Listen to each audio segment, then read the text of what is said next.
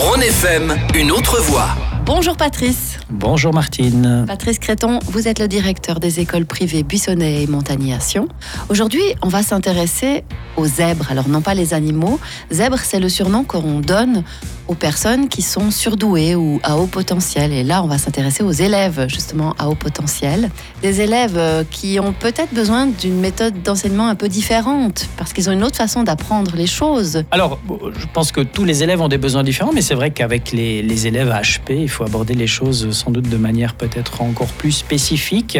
Du moins, moi, c'est ce que j'ai pu observer hein, au travers de quelques années d'expérience. Alors, ils ont souvent soif de connaissances et peuvent s'ennuyer s'ils ne sont pas suffisamment stimulés. En adaptant nos méthodes d'enseignement, je crois qu'on va pouvoir les aider à développer leur potentiel au maximum. Dans la pratique, concrètement, qu'est-ce qu'on peut mettre en place pour eux? Alors, nous, une des méthodes qu'on utilise euh, au Buissonnet et à Montagny, c'est la différenciation pédagogique. Ça signifie qu'on adapte le contenu et le rythme de l'enseignement en fonction des besoins de chaque élève, d'ailleurs. Par exemple, si un élève doué euh, excelle en mathématiques, euh, ben, on lui proposera des exercices plus avancés, tandis que pour un autre élève, on lui adaptera le contenu pour qu'il corresponde à son niveau.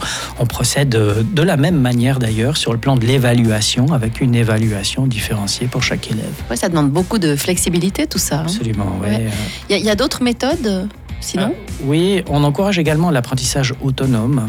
Ça signifie qu'on donne euh, aux élèves à haut potentiel plus de liberté organisationnelle notamment, ce qui les motive et qui les stimule euh, davantage. Par exemple, on va parfois jusqu'à laisser certains élèves passer les examens où ils le souhaitent et quand ils le souhaitent. C'est-à-dire où ils le souhaitent Ça peut être à la maison pour certains élèves. Sans surveillance Certains élèves, absolument. Ah ouais Tout est basé sur la confiance. Dingue Mmh. oui, c'est surprenant. Oui, oui, c'est surprenant. Pour les profs, c'est un sacré défi quand même, j'imagine, d'enseigner à des enfants de ce.